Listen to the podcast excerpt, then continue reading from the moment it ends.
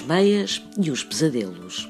Remédio santo, dizem uns, palermice, dizem outros. Mas, como para todas as superstições, a verdade é que há quem acredite, piamente, que para garantir uma boa noite de sono sem pesadelos, devemos colocar as meias cruzadas aos pés da cama e, se possível, espetar-lhes um alfinete. Também há quem defenda que as meias têm poderes milagrosos. Se tiver dores de garganta ao deitar, enrola a meia do pé esquerdo no pescoço e ao outro dia a dor terá passado. E se ao acordar o dia estiver chuvoso, vista as meias ao contrário e é certo e sabido que no dia seguinte vai estar bom tempo.